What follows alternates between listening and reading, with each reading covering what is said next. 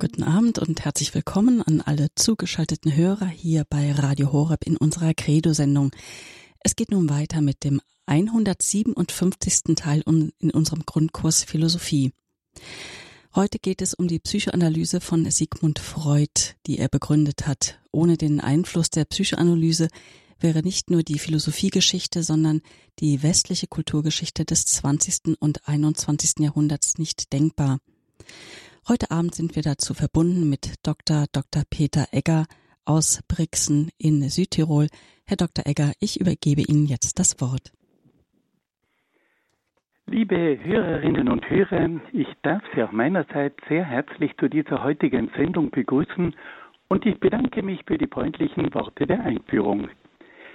Bevor ich mit meinen Ausführungen beginne, darf ich Sie bitten, dass wir miteinander ein Gebet sprechen, damit der Geist Gottes uns durch diese Sendung begleiten möge. Im Namen des Vaters und des Sohnes und des Heiligen Geistes. Amen. Komm, Heiliger Geist, und erfülle die Herzen deiner Gläubigen und entzünde in ihnen das Feuer deiner Liebe. Sende aus deinen Geist und alles wird neu geschaffen und du wirst das Angesicht der Erde erneuern. Dann wenden wir uns an die Mutter Gottes und bitten sie um ihr fürbittendes Gebet. Gegrüßet seist du, Maria, voll der Gnade, der Herr ist mit dir. Du bist gebenedeit unter den Frauen, und gebenedeit ist die Frucht deines Leibes, Jesus. Heilige Maria, Mutter Gottes, bitte für uns Sünder, jetzt und in der Stunde unseres Todes. Amen. Dann wenden wir uns auch an die Engel und bitten sie um ihren Schutz und um ihr Geleit. Engel Gottes, unsere Beschützer, denen des höchsten Vaterliebe uns anvertraut hat, erleuchtet, beschützt, regiert und leitet uns. Amen. Und schließlich wenden wir uns noch an einige Heilige und Selige, die sich in besonderer Weise mit philosophischen Fragen aus christlicher Sicht beschäftigt haben. Heiliger Augustinus, bitte für uns. Heiliger Thomas von Aquin, bitte für uns. Heilige Edith Stein, bitte für uns. Seliger Kardinal Newman, bitte für uns. Und Heiliger Papst Johannes Paul II, bitte für uns. Im Namen des Vaters und des Sohnes und des Heiligen Geistes. Amen. Liebe Hörerinnen und Hörer, in unserer letzten Sendung haben wir uns mit der Psychoanalyse und mit der Gestalt von Sigmund Freud beschäftigt. Wir haben darauf hingewiesen, dass Sigmund Freud das Unbewusste und auch das Unterbewusste in seiner Bedeutung voll erkannt hat und es auch einem großen Teil der Menschheit vermittelt hat. Sigmund Freud hat als Psychologe aber auch als Arzt darauf hingewiesen, dass es im Menschen nicht nur einen bewussten Teil gibt, das Ich, sondern dass es im Menschen auch das Unbewusste, das Unterbewusste gibt.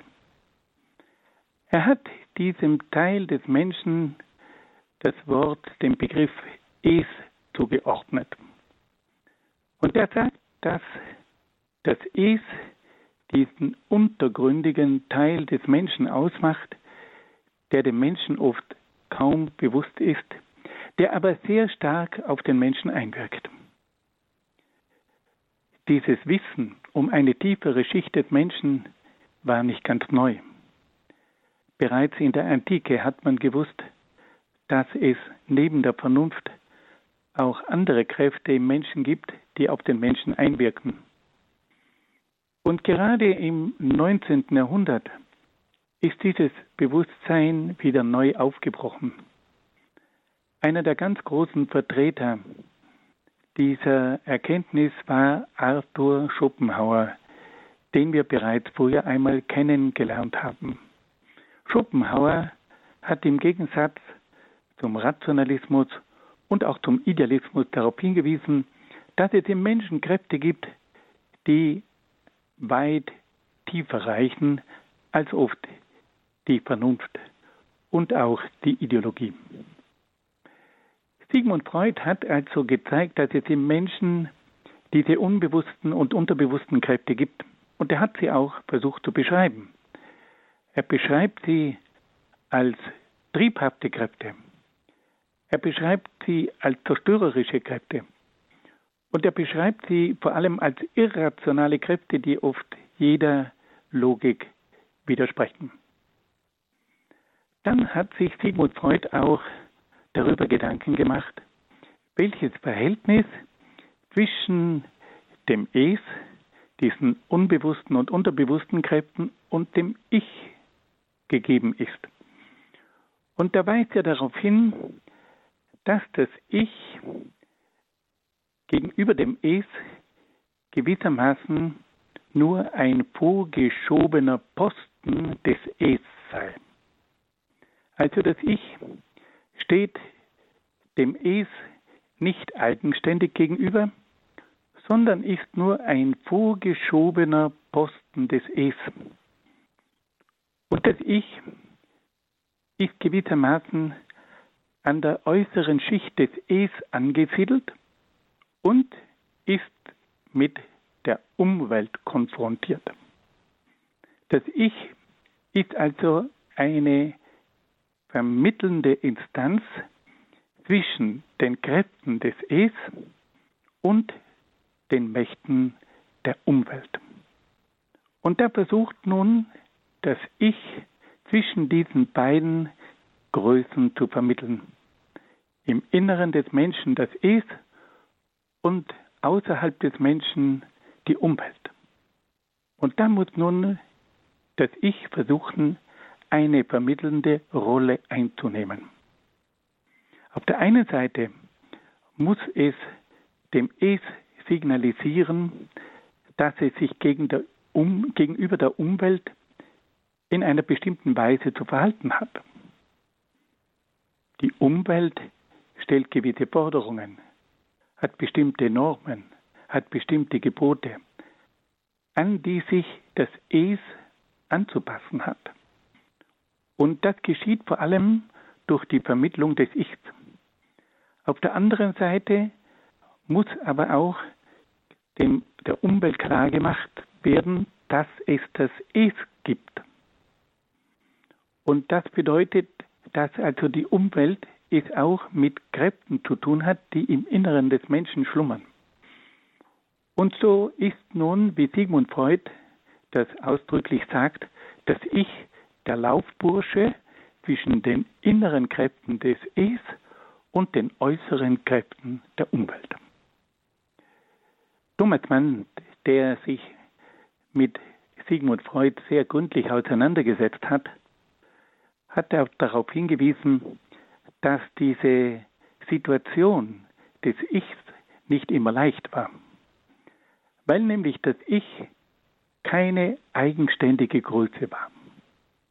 Das Ich befand sich gegenüber dem Es in einer Rolle wie ein Reiter gegenüber dem eigenen Pferd. Das Ich sitzt auf dem Pferd des Es. Aber dieses Pferd ist oft ein sehr eigenwilliges Pferd. Und nicht immer gelingt es dem Reiter, dieses Pferd zu zügeln und dieses Pferd in die Richtung zu lenken, die es gehen sollte. Das Ich ist also oft überfordert, das Es in der richtigen Weise zu steuern. Und da stellt sich nun die große Frage, wie konnte eigentlich Sigmund Freud zu dieser Vorstellung des Ichs gelangen? Das hat weltanschauliche Hintergründe. Das Ich war bei Sigmund Freud keine eigenständige geistige Größe. Das Ich war gewissermaßen nur ein vorgeschobener Posten des Es. Aber es war nicht ein eigenständiges geistiges Ich, das dem Es gegenüberstand. Und wenn wir nun hier etwas tiefer gehen, dann können wir feststellen, dass eine solche Vorstellung des Ichs auf eine naturalistische, materialistische Weltanschauung zurückgeht. In einer naturalistisch-materialistischen Weltanschauung gibt es keinen eigenständigen Geist. Da ist der Geist nur gewissermaßen ein Ausdruck von psychophysischen Kräften. Da ist der Geist gewissermaßen nur der Ausdruck von dem, was im Unterbewussten des Menschen allmählich zum Bewusstsein gelangt. Aber das Ich ist keine eigenständige geistige Größe. Und hier wird nun auch gewissermaßen die Schwäche dieses Menschenbildes klar. Wenn es keine eigenständige geistige Größe wie das Ich gibt, dann ist das Ich immer in Abhängigkeit von den inneren Triebkräften und von den äußeren Mächten, die auf den Menschen einwirken. Und so kommen wir nun zu einer Kritik dieses psychoanalytischen Menschenbildes, das von verschiedener Seite geäußert wurde. Die naturalistisch-mechanistische Lehre der Psychoanalyse führt dazu, dass das Ich nicht mehr als eine eigenständige, sondern als eine abhängige und relative Instanz gesehen wird. Das bedeutet aber, dass der Mensch keine selbstständige Person, sondern nur mehr das Produkt verschiedener Mächte und Kräfte ist. Und nun wollen wir mal auf einige Konsequenzen eines solchen Menschenbildes hinweisen. Wenn der Mensch kein eigenständiges geistiges Ich hat, wird er zunächst zu einem Spielball seiner Triebe. Das bedeutet konkret, dass das Verhalten des Menschen von Lust und Unlust bestimmt wird. Für den Menschen sind dann nicht mehr geistige und moralische Grundsätze entscheidend, sondern die Sinnlichkeit und die Neigung. Ein solcher Mensch wird aber dann sehr bald süchtig und gierig. Er wird oft auch aggressiv und fordernd. Ein solcher Mensch verfällt oft leicht dem Konsum, dem Rausch und der Sexualität. Der getriebene Triebmensch wird zur Gefahr seiner Mitmenschen und in manchen Fällen zerstört sich ein solcher Mensch auch selbst. Wir können also sagen, dass der Mensch ein Spielball der Triebe werden kann. Ein zweiter Punkt. Wenn der Mensch kein eigenständiges geistiges Ich hat, wird er sehr leicht auch zum Produkt der Umwelt. Er übernimmt dann oft kritiklos die Vorstellungen seiner Umwelt. Er wird von der Gesellschaft genormt und entwickelt sich oft zu einem Massenmenschen. Dieser Mensch passt dann wunderbar in die Schablone einer mechanistischen Gesellschaft und eignet sich bestens als kleines, unbedeutendes Rädchen der großen Gesellschaftsmaschinerie. Der Mensch ist also oft auch ein Produkt der Umwelt. Ein dritter Punkt. Ein Mensch ohne eigenständiges geistiges Ich wird oft auch von seiner eigenen Vergangenheit determiniert. Der Mensch ist dann das Ergebnis seiner unbewussten Kindheitserlebnisse und seiner Erziehung. Er ist dann das Opfer seiner negativen Erfahrungen und seines früheren Scheiterns. Wenn aber der Mensch unter dem bestimmenden Druck der Vergangenheit gerät, treibt er unaufhaltsam auf seine bleibende Infantilisierung und Unfreiheit zu. Der Mensch ist also nicht mehr imstande, die Vergangenheit aufzuarbeiten. Er wird von der Vergangenheit geprägt und er bleibt oft auch in der Vergangenheit stecken. Dann können wir auf einen vierten Punkt hinweisen. Der Mensch ohne eigenständiges geistiges Ich hat oft auch keinen eigenen Willen und keine Kraft zur Entscheidung. Er ist weitgehend ein Wesen, das sich von der Triebwelt und von der Umwelt beherrschen lässt.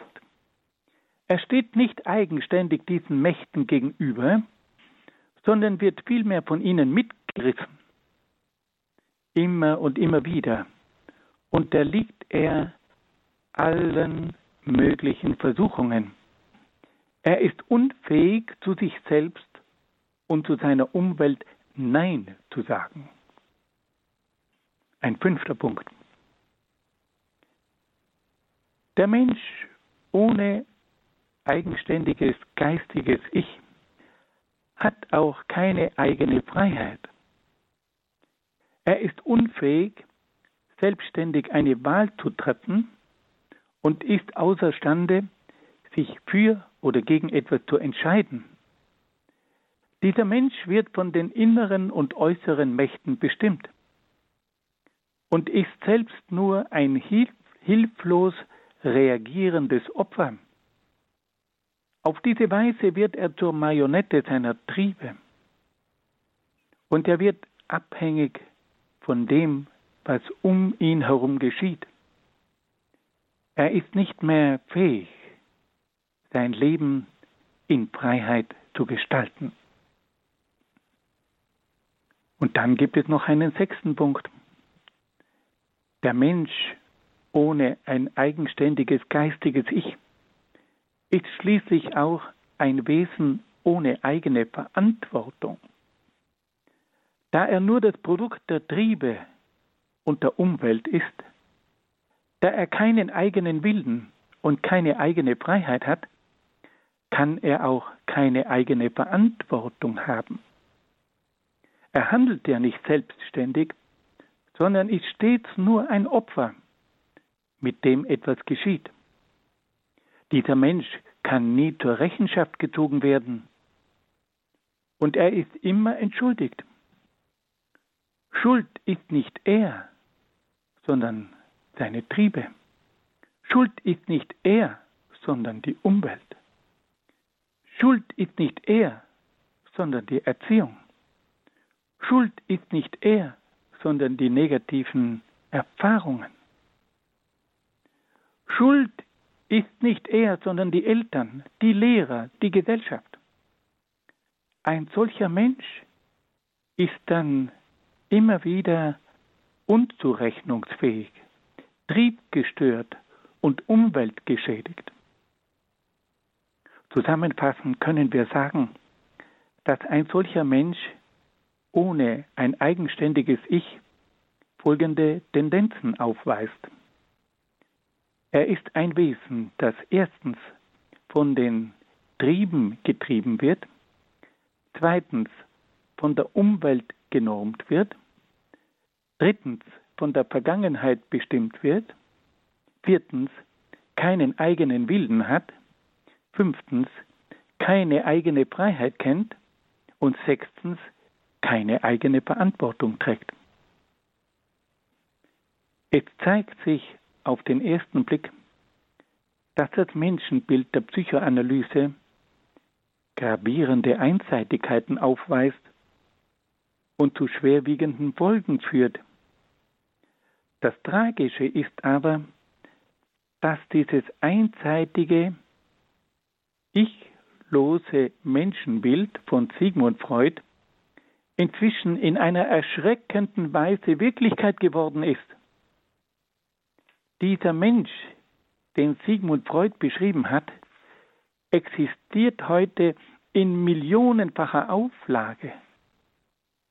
Der Triebmensch, der Konsummensch, der Massenmensch, der willenlose und unfreie Mensch, der verantwortungslose und unzurechnungsfähige Mensch – alle diese Typen von Menschen sind doch Exemplare, die dieses Freudsche Menschenbild bestätigen. Freud hat also nicht einen utopischen, sondern einen realen Menschen beschrieben. Aber Sigmund Freud hat nicht den wahren, sondern den ichlosen Menschen gezeichnet. Er hat ein Menschenbild be beschrieben, in dem das Ich nicht diese eigentliche Bedeutung hat, die dem Ich zukommt. Dieses Ich ist nicht getragen von einer eigenständigen Geistigkeit.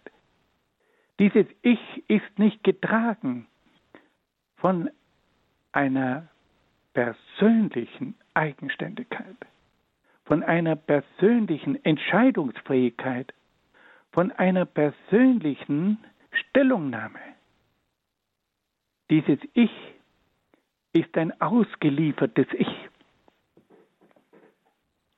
Die eigentliche Ursache für die Entstehung dieses unglaublich realistischen, aber doch unwahren Menschenbildes war, wie bereits erwähnt, das naturalistisch-materialistische Weltbild des ausgehenden 19. Jahrhunderts. Sigmund Freud hat ein Menschenbild entworfen, das genau den Voraussetzungen des naturalistisch-mechanistischen Weltbildes entsprach. Er versuchte den Menschen ausschließlich mit Hilfe von psychophysischen Faktoren zu erklären.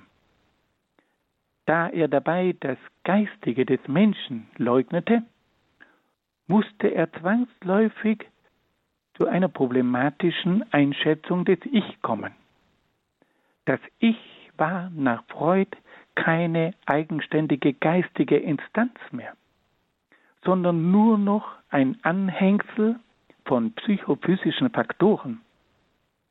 Auf diese Weise hat aber Freud das Ich zum Produkt der Triebe und der Umwelt erklärt. Dieses Menschenbild trifft nun in erstaunlicher Weise auf den modernen Menschen zu, da dieser aufgrund seiner materialistischen Lebenseinstellung sein geistiges Wesen vernachlässigt, kommt es auch bei ihm zu einer Einschränkung des eigenständigen Ich und damit zu einer immer größeren Abhängigkeit von den Trieben und der Umwelt.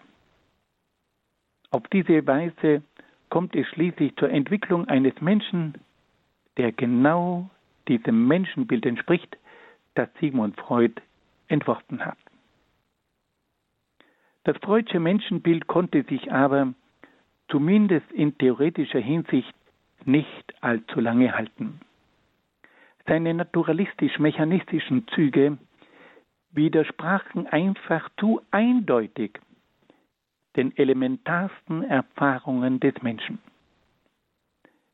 Der große Psychologe und Psychiater Viktor Frankl, dem wir die Logotherapie verdanken, also jene Therapie, die versucht, durch eine Sinngebung das menschliche Leben zu heilen, hat sich mit Sigmund Freud sehr gründlich auseinandergesetzt. Und dieser große Psychologe und Psychiater Viktor Frankl schreibt, kein Wunder, dass geistesgeschichtlich eine Reaktion auf diese naturalistische Sicht nicht ausbleiben konnte und zur Rückbesinnung auf die fundamentalen Tatsachen des Menschseins nämlich auf das menschliche Freisein gegenüber den Gegebenheiten naturhafter Bindung aufrief. Also Viktor Frankl sagt, es war nicht verwunderlich, dass auf eine solche Anthropologie, auf ein solches Menschenbild eine Reaktion erfolgen musste, weil man nämlich festgestellt hat, dass hier eine fundamentale Tatsache des Menschseins übersehen wurde, dass nämlich der Mensch ein Wesen ist, das frei ist gegenüber den Gegebenheiten der naturhaften Bindung. Der Mensch, sagt uns Viktor Frankl, ist nicht einfach gebunden an seine Triebkräfte und ist nicht einfach gebunden an seine Umwelt. Also Viktor Frankl betont, es kam zur Rückbesinnung auf die fundamentalen Tatsachen des Menschseins, auf das menschliche Freisein gegenüber den Gegebenheiten naturhafter Bindung.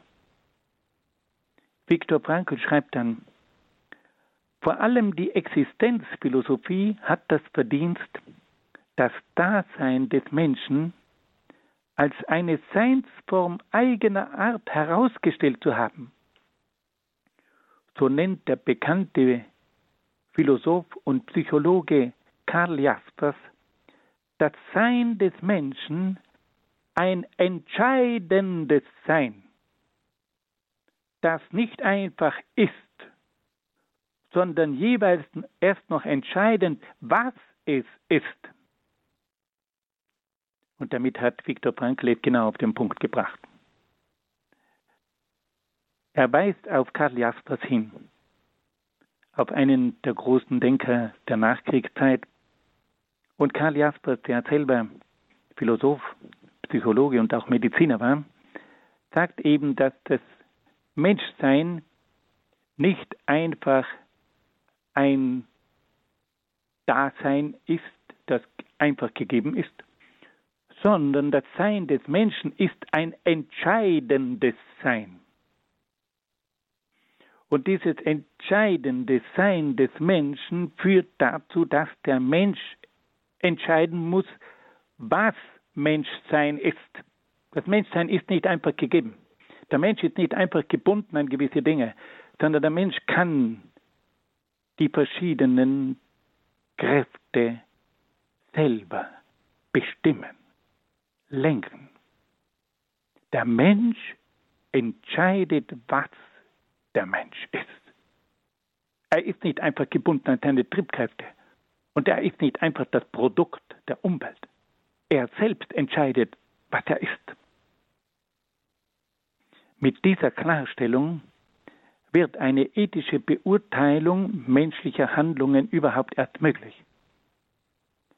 Denn dort, wo der Mensch den naturhaften Gegebenheiten sich entgegenstellt und wo er aufhört, seine Bindungen an das biologische oder soziologische oder psychologische zu unterstehen und blind zu gehorchen, wird der Mensch er selbst und damit eigentlich Mensch.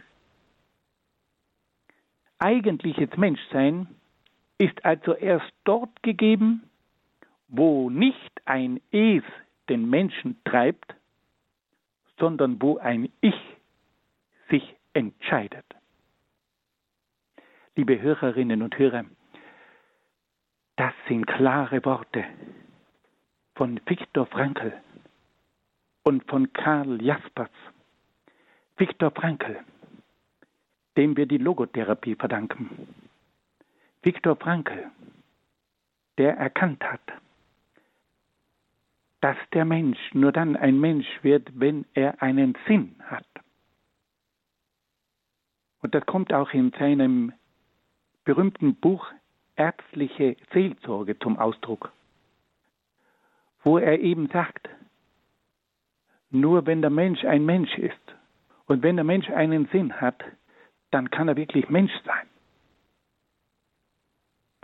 Und dann Karl Jaspers, dieser große Denker der Nachkriegszeit,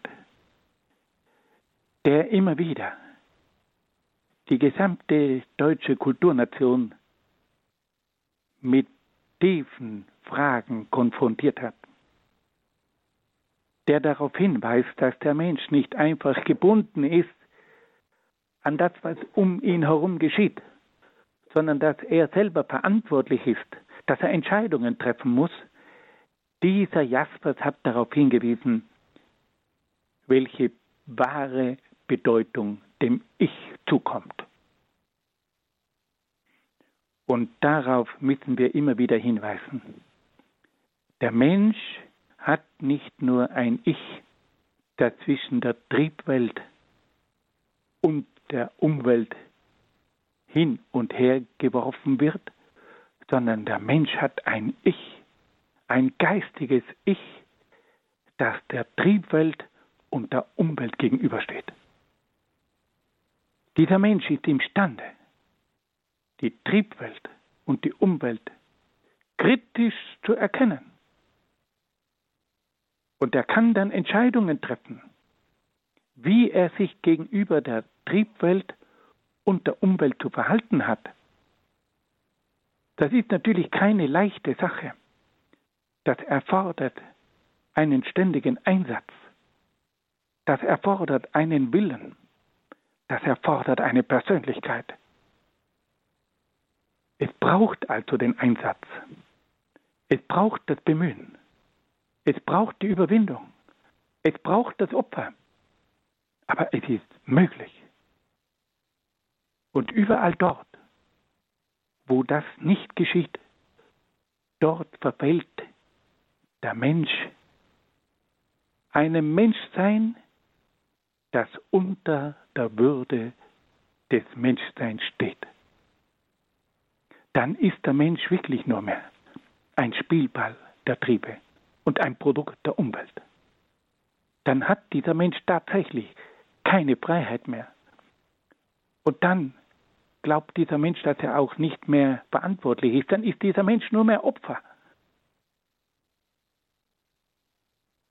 Und diese Möglichkeit besteht. Und deswegen sind wir genau in der Auseinandersetzung mit Sigmund Freud verpflichtet, uns einmal darüber Gedanken zu machen. Ist dieses Ich tatsächlich die bestimmende Instanz? Nicht jetzt im Sinne eines autonomen Ichs, aber eines geistigen Ichs, das über Werte verfügt, das über Einsicht verfügt, das über einen freien Willen verfügt, das Verantwortung übernehmen kann. Ist das der Mensch oder wollen wir den anderen Menschen? Jenen Menschen, der einfach nur mehr das Produkt der Triebe und der Umwelt ist. Aber das ist dann nicht mehr der wahre Mensch. Und genau um diese Frage geht es heute. Wir haben heute eine Gesellschaft, die zum Teil einen Menschen heranzüchtet, der nicht mehr eine eigenständige Persönlichkeit ist. Das ist auf der einen Seite diese materialistisch, konsumistisch, kapitalistische Wirtschaft und auf der anderen Seite diese kollektivistische, marxistische Ideologie, die den Menschen als eigenständige Persönlichkeit abschaffen will. Das ist genau die Knack Frage, der Knackpunkt der heutigen Diskussion. Welchen Mensch wollen wir? Jenen der Wirtschaft, jenen des Kollektivs? Oder wollen wir eine eigenständige Persönlichkeit, die diesen Mächten gegenübersteht? Wollen wir einen Menschen mit einem geistigen Ich, mit einem Profil, mit Freiheit, mit Verantwortung? Ich hoffe ja. Nun hören wir ein wenig Musik.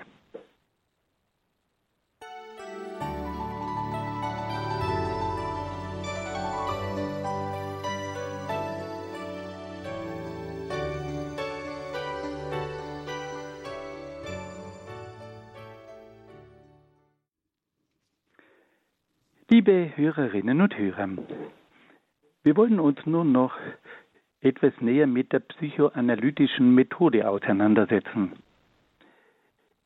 Wir können feststellen, dass diese psychoanalytische Methode auf der einen Seite verschiedene Dinge entdecken konnte, dass sie aber auf der anderen Seite auch gewisse Grenzen aufweist.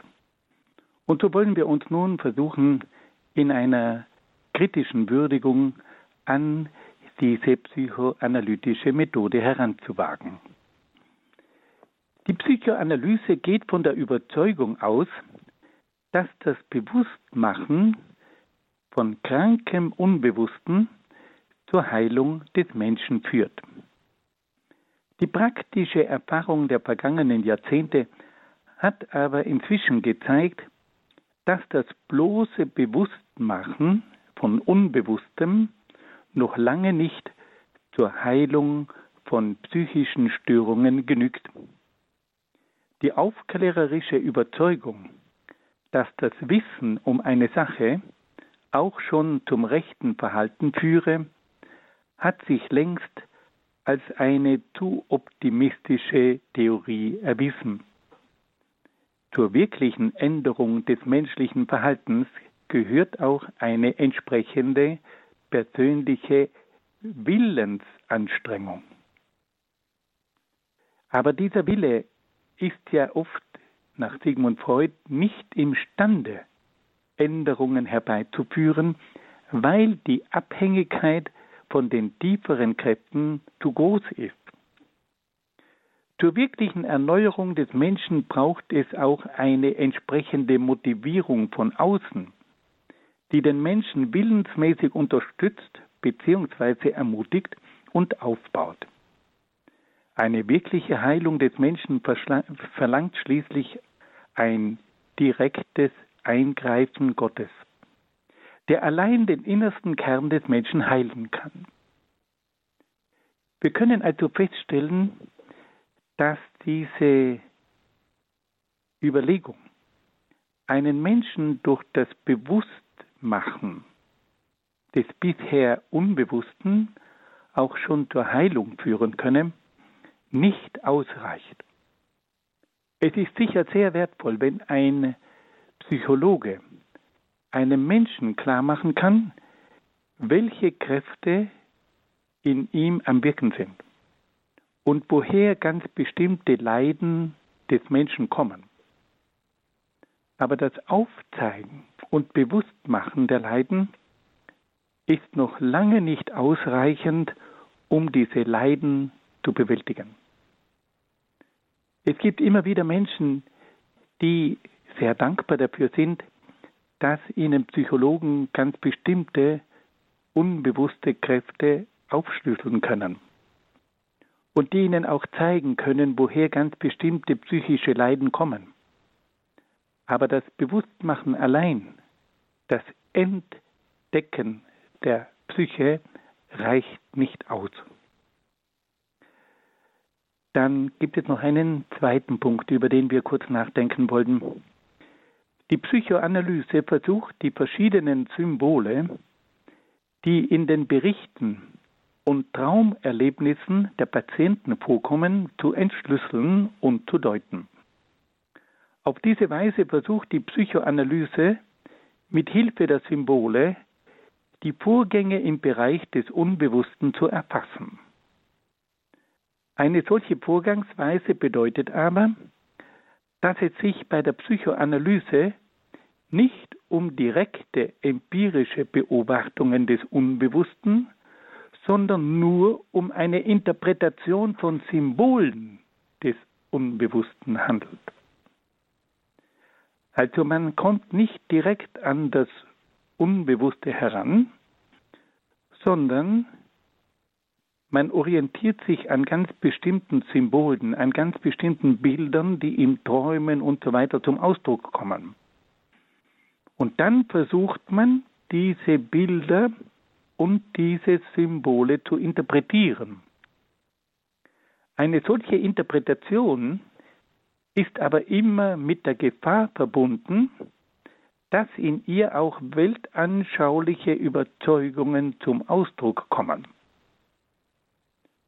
Also wenn man versucht, ein Symbol zu interpretieren, ein Traumbild zu deuten, dann ist ein Psychologe immer auch von seiner eigenen Weltanschauung abhängig. Auf diese Weise wird aber jede psychoanalytische Erkenntnis immer auch zu einer Wahrheit, die von ganz bestimmten weltanschaulichen Faktoren abhängig ist. Und dann gibt es noch einen dritten Punkt. Die psychoanalytische Methode des Bewusstmachens von Unbewusstem birgt schließlich auch die Gefahr in sich, dass der Mensch durch das intensive Wissen um verschiedene innere Missstände psychisch fixiert wird. In der Praxis zeigt es sich immer wieder, dass das zu intensive Analysieren einer Situation zu einer noch größeren Unentschlossenheit beim Handeln führen kann. Durch das verstärkte Bewusstwerden gewisser Mängel wird auch der Druck dieser Mängel auf den Menschen größer und lähmt ihn. So kann also ein zu intensives Analysieren von Problemen auch dazu führen, dass der Mensch vor einer überdeutlichen Realität resigniert und flieht. Um dieser Einseitigkeit der Psychoanalyse zu begegnen, verlangen ihre Kritiker die Mobilisierung des Willens. Der Mensch darf nicht nur analysiert werden, sondern muss vor allem zur Entscheidung befähigt werden. Damit aber der Mensch zur Entscheidung fähig wird, braucht es eine Erziehung zu einem Selbst, das wollen kann. Diese Kritik geht auf Anton Zottel zurück. Zottel war einer der ersten Anhänger von Sigmund Freud. Er gehörte zu seinem Freundeskreis. Aber Zottel hat sehr bald erkannt, dass die Psychoanalyse ihre Einseitigkeiten hatte. Und er hat festgestellt, dass es durch diese Analysen oft zu einer Fixierung kommt, von der sich der Mensch nicht mehr befreien kann. Abschließend können wir sagen, dass auch in der Methode der Psychoanalyse die Schattenseiten des naturalistisch-mechanistischen Weltbildes von Sigmund Freud unverkennbar zum Ausdruck kommen. Freud hat versucht, den Menschen durch das Bewusstmachen des Unbewussten zu heilen. Da aber der Mensch nach Freud über kein eigenständiges geistiges Ich verfügt, vergisst die Psychoanalyse auch den Willen des Menschen zur Umkehr zu mobilisieren. Beziehungsweise sie scheitert daran, dass dieses Ich gerade von jenen Kräften abhängig ist, von denen es sich befreien sollte. Auf diese Weise hat aber die Psychoanalyse Sigmund Freuds ihr Ziel letztlich nicht erreicht. Sie hat zwar zur Entdeckung, aber nicht zur Bewältigung des Unbewussten geführt. Nun wollen wir uns noch einem letzten Punkt bei Sigmund Freud zuwenden, also zuwenden, und zwar der Auseinandersetzung von Sigmund Freud mit dem Phänomen der Religion. Sigmund Freud versucht die Religion auf mehrfache Weise zu erklären.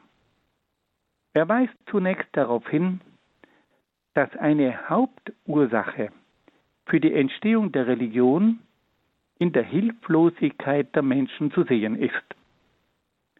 Die Menschen entwickeln die Sehnsucht nach Göttern, die sie in den schwierigen Momenten des Lebens mit ihrer Macht und Vorsehung beschützen. Sigmund Freud schreibt dazu, die Götter behalten ihre dreifache Aufgabe, die Schrecken der Natur zu bannen, mit der Grausamkeit des Schicksals, besonders wie es sich im Tode zeigt, zu versöhnen und für die Leiden und Entbehrungen zu entschädigen, die dem Menschen durch das kulturelle Zusammenleben auferlegt werden. Auf diese Weise wird ein Schatz von Vorstellungen geschaffen, geboren aus dem Bedürfnis, die menschliche Hilflosigkeit erträglich zu machen. Sigmund Freud weist darauf hin, dass bereits das Kind den Schutz durch den Vater erlebt. Das Kind erfährt, dass es einen Vater braucht, der ihm Schutz und Geborgenheit gegen die verschiedenen Gefahren des Lebens vermittelt. Sigmund Freud schreibt, wenn nun der Heranwachsende merkt, dass es ihm bestimmt ist, immer ein Kind zu bleiben, dass er des Schutzes gegen fremde Übermächte nie entbehren kann, verleiht er diesen die Züge der Vatergestalt. Er schafft sich die Götter, vor denen er sich fürchtet, die er zu gewinnen sucht und denen er doch seinen Schutz überträgt. So ist das Motiv der Vatersehnsucht identisch mit dem Bedürfnis nach Schutz gegen die Folgen der menschlichen Ohnmacht. Auf diese Weise ist also für Sigmund Freud die Erfahrung der menschlichen Ohnmacht die eigentliche Ursache der Entstehung der Religion. In einem anderen Artikel beschreibt Sigmund Freud die Religion als eine Illusion des Menschen.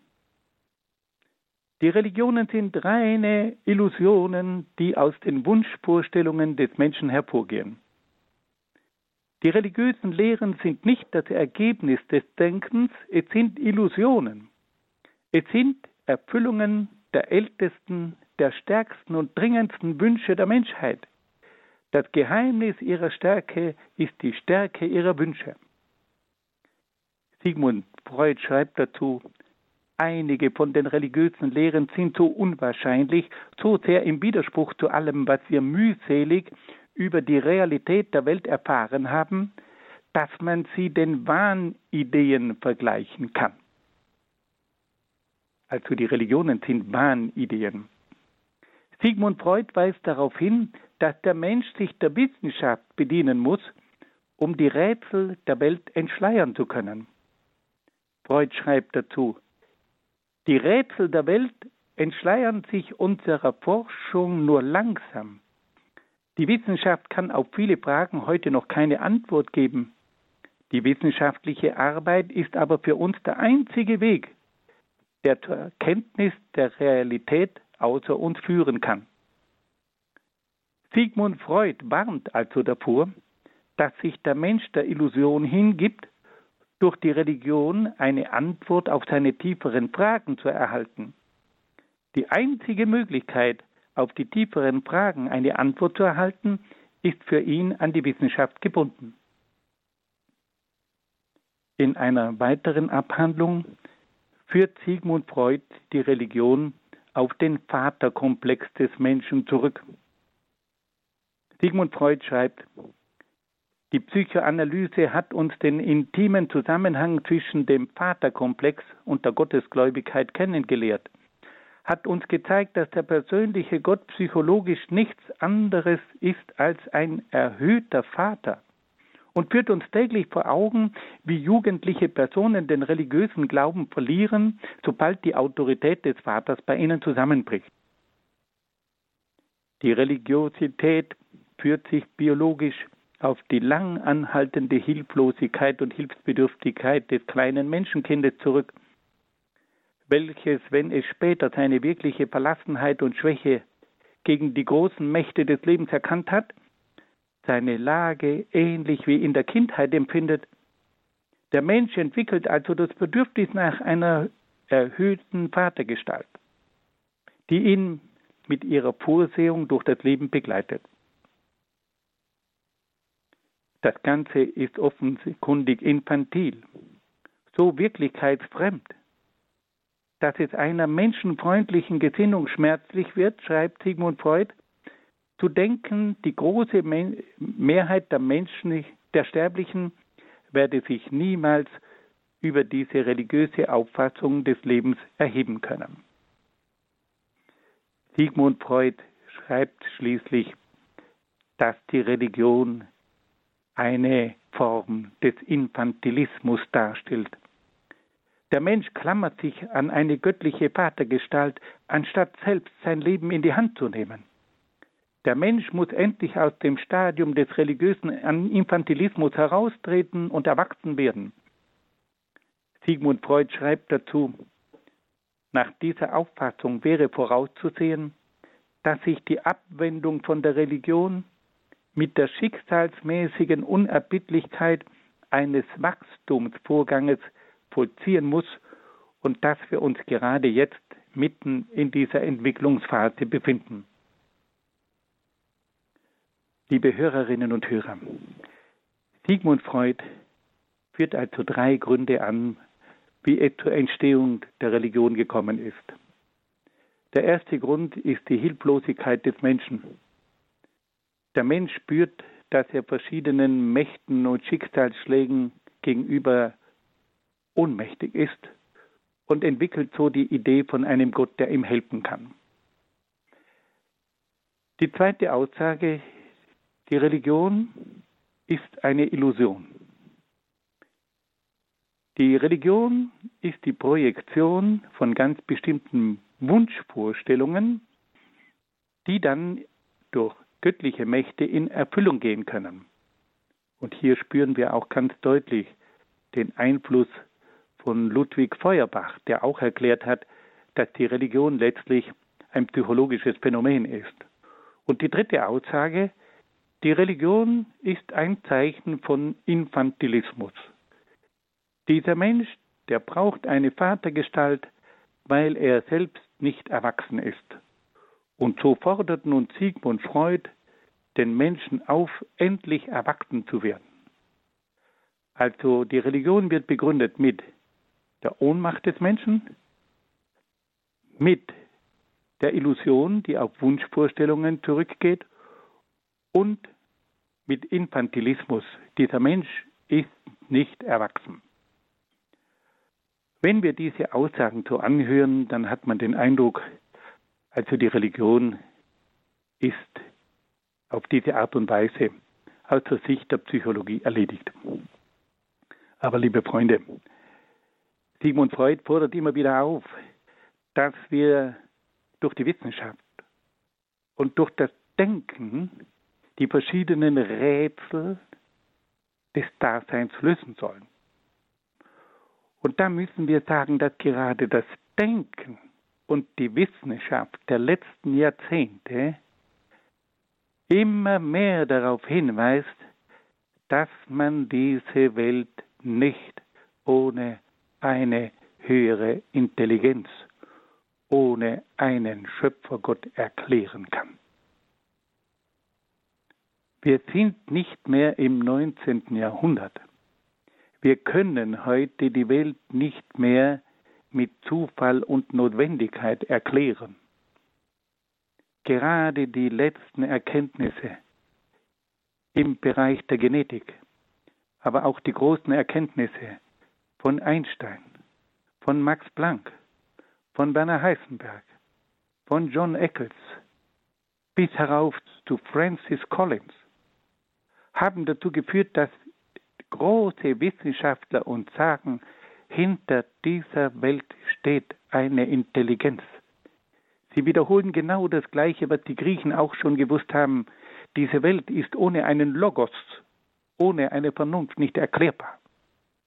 Und dieser Logos, das muss auch eine Macht sein, die allmächtig ist, die schöpferisch ist, die imstande ist, auch diese großen Gedanken, Pläne umzusetzen.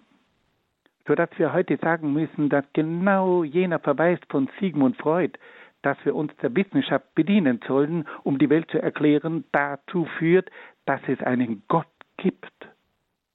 Und dass die Religion gerade durch die Vernunft begründet wird. Natürlich gibt es auch immer wieder Wunschvorstellungen, die in die Religion einfließen können, aber der tiefste Grund ist die Erkenntnis des menschlichen Denkens, dass diese unendlich komplexe, wunderbare, schöne Welt nicht erklärbar ist ohne einen Schöpfergott. Und insofern kommen wir heute wieder zurück zur ursprünglichen Bedeutung und Erkenntnis der Religion. Die Religion baut darauf auf, dass es einen Gott gibt und dass dieser Gott ein Vatergott ist, dass dieser Gott dem Menschen hilft, wo er ihn braucht. Und das zeigt sich auch immer wieder in der Geschichte und das zeigt sich auch immer wieder im Leben des einzelnen Menschen. Liebe Hörerinnen und Hörer, ich danke Ihnen sehr, sehr herzlich für Ihre freundliche Aufmerksamkeit. Ich wünsche Ihnen alles Gute und Gottes besonderen Segen.